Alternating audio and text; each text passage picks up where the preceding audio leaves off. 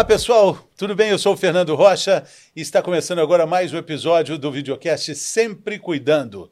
Esse é um videocast do Sempre Cuidando, que é um programa de suporte ao paciente da Servier, para apoiar você que foi diagnosticada, você que foi diagnosticado recentemente com alguma doença crônica, ou então você que quer começar a se prevenir, a se cuidar melhor, como você já sabe, ao longo de todo esse ano, a gente está recebendo aqui profissionais qualificados, competentes, para compartilhar dados relevantes sobre doenças crônicas. O objetivo é te ajudar a melhorar cada vez mais o seu estilo de vida, as suas escolhas e, consequentemente, a sua boa saúde.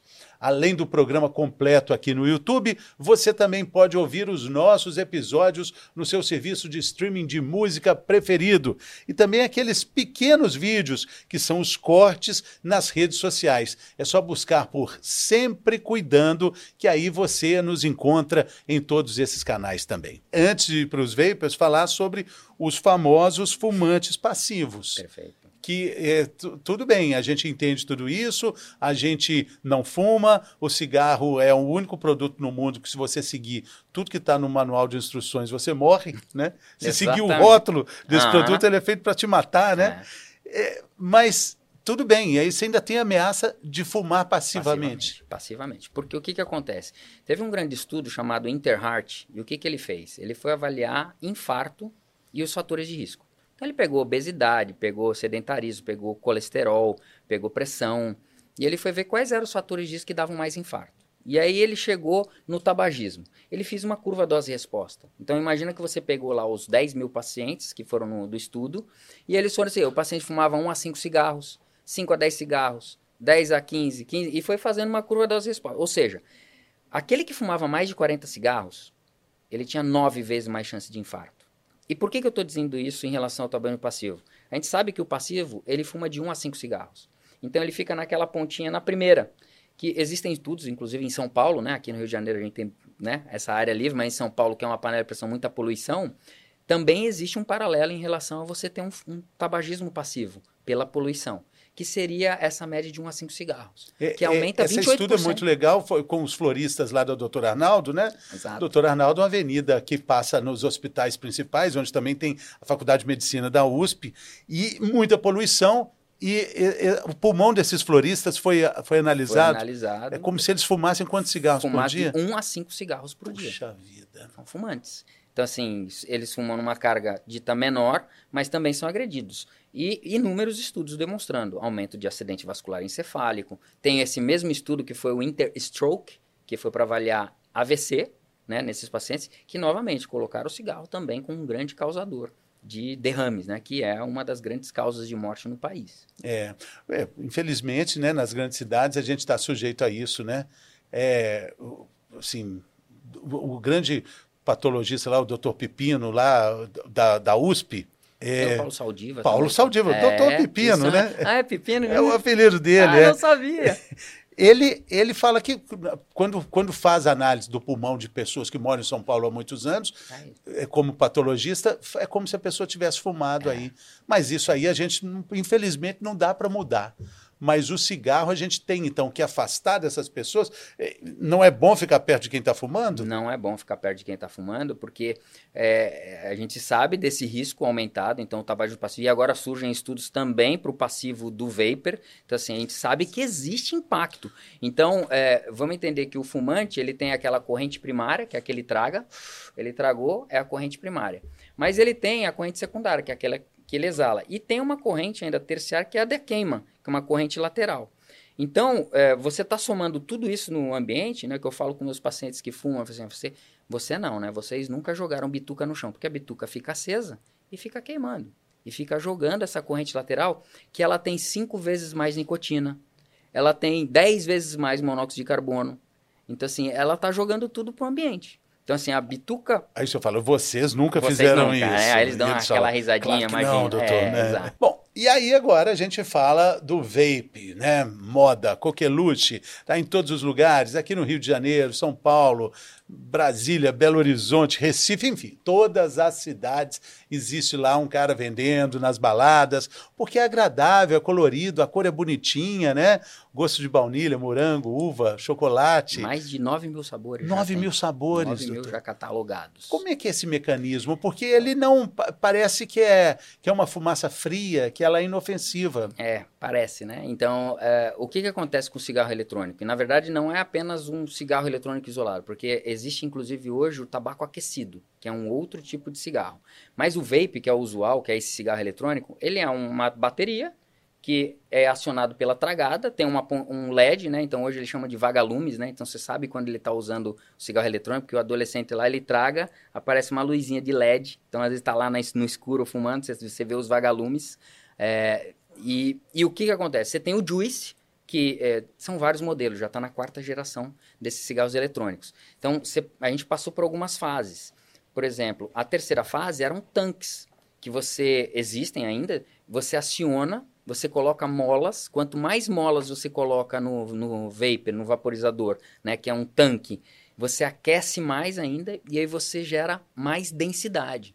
Então eles fazem competições com esses cigarros eletrônicos. Então ele, ele aperta, temperatura é alta, alta densidade. O que, que tem dentro desses juices? São duas substâncias, basicamente, que a gente chama de VD e PD, que são os propilenoglicóis, e são os, a glicerina vegetal, e sabor. É, são os três componentes principais que eles juntam. E aí, quando a gente vai comparar cigarro eletrônico e cigarro convencional, claro que o cigarro comum hoje tem em torno de 9 mil substâncias. Tem dois farmacologistas que a cada dois anos eles vão lá analisar, passam numa máquina de HPLC, o que, que tem aqui no tabaco, no cigarro. E eles fizeram também análise com, com o vape. De 9 mil, cai para 2 mil substâncias. Existe redução. Mas o grande problema é que assim, a própria indústria ela tenta é, é, falar o seguinte: é redução de dano. Né? Então, assim, eu estou saindo de 9 mil substâncias para 2 mil substâncias. Mas o problema é a teoria da precaução. O que, que vai gerar? Será que vai ter alguma coisa de novo? Eu falo sempre para os pacientes o seguinte: você teria coragem de colocar uma pilha? Tira um controle remoto da sua TV, você colocaria essa pilha na boca? Não, né? Porque você lembra daquela pilha que detonou, que ficou oxidada, o líquido ele está em contato com essa bateria, ele é atomizado. Então, assim, existe uma reação química que você está tragando. Já foi identificado nas substâncias cádmio, níquel, cobalto. Tra... Tem uma lista enorme. Então, assim, você tem metais pesados que você está inalando. Então, assim, é, é, extremamente temerário, porque tem substância cancerígena, tem, sub... tem outros metais pesados. Né? Então, assim, tem todas as substâncias que tem lá. É, a única coisa que ele não existe é a uma combustão quente, que é do acendedor, né? Quando você pega um cigarro comum. A brasa. É a brasa. Né? É, isso o cigarro eletrônico não tem. Só que é, quando a gente vai analisar fisicamente, também existe uma combustão mais fria. Então você tem substâncias geradas com, é, de combustão no cigarro eletrônico. Então, assim, quando a gente vai analisar friamente, tem muita coisa ali, Tem Fernando. muita coisa. E, e, mas tem uma coisa muito ardilosa, que é o grande feitiço aí da indústria, que é a aceitabilidade, é hum. mais social. Porque um cara que vai fumar num bolinho é o famoso espalha bolinho, né? É. Acendeu o cigarro aqui, sai todo mundo de perto, a não ser que seja na área de fumante. Mas é, o vape não. O vape, o vape é aceito. aceito. Ele não incomoda Nada. quem está do lado. Cheiro, exato. Só que existem estudos hoje, por exemplo, foi publicado a questão de duas semanas um, um, um estudo em que ele avaliou qual seria o efeito da corrente secundária, né? Então, do da fumo passivo do vape. E ele mostrou crises de asma nesses pacientes. Então, existe agressão mesmo do fumo passivo. Né? Então, a gente vai assim, não, mas tem muito menos substâncias, é, é, não deixa cheiro. Então, assim, mas não é só isso. É, é eu, vou, eu vou dar um, um, detalhe em relação ao cigarro comum que muitas, pessoas, é, muitas pessoas não conhecem. Que a gente fala do fumo passivo, que você me perguntou do cigarro comum, que é aquela pessoa que está do lado. Existe um terceiro, uma terceira forma de contaminação que chama o third hand smoking, que é o fumo de terceira mão. O que, que é isso? É o depósito. Eles botaram uma máquina nos Estados Unidos, numa, pra, numa pesquisa, num quarto de hotel, fizeram a pessoa fumar.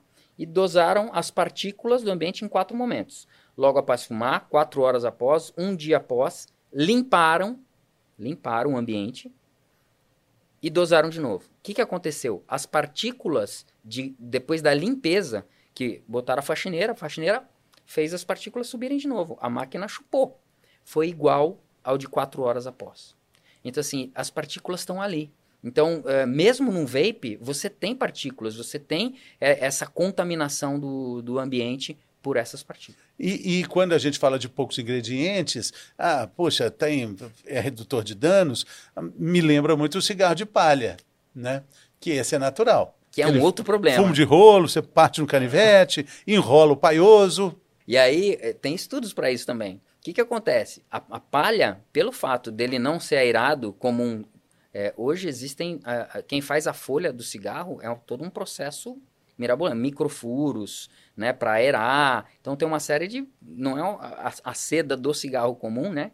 É diferente. A do de palha, ele é um tubo. Então o que, que acontece? Você, a, a, quem fuma de palha absorve muito mais partícula. Muitos de palha não tem filtro, mais partículas. Então assim, parece que você está fumando uma metade, né? Porque é mistura. É milho com tabaco que tem nicotina, você vai ficar viciado do mesmo jeito. Então o problema é a nicotina, né? O termo, o termo que a gente usa hoje chama nicotismo. E aí eu pego o do palha e trago pro, pro as pessoas compram hoje o tabaco. Ah, é tabaco orgânico. Então compram a seda, compram o papel, enrolam e fumam o cigarro como se fosse um cigarro, um tabaco orgânico. E, e, e na verdade nada muda, porque o que tem ali é nicotina. Por que, que é uma pergunta que eu faço assim? Por que, que o fumante fuma? Você pergunta para um fumante assim, por que, que você fuma? Sabe o que, que eles respondem? Eles não sabem, Fernando. Eles não sabem. Tipo, pilim pim pim. Mas eles não sabem que é a dependência. Um, alguns até respondem, mas a grande maioria sabe. Fica, eu tô fumando porque. Ah, ah, meu pai fumava, aí eu comecei a fumar. Sabe? Não tem um. Por quê? Porque eles foram é, é, presos numa arapuca. 90% dos fumantes, eles começam a fumar antes dos 19 anos de idade. 90%. Ou seja, com 17, 18, 15 anos, teve paciente com 7 anos de idade. Ela não sabia onde tá. E aí fica dependente para sair. É, então, se a gente perguntar o que que vicia tanto, a, gente a resposta é essa? Nicotina. Nicotina. Nicotina. Nicotina. Então, hoje o termo chama nicotismo. E aí a gente pinga no vapor de novo. Porque o que está acontecendo?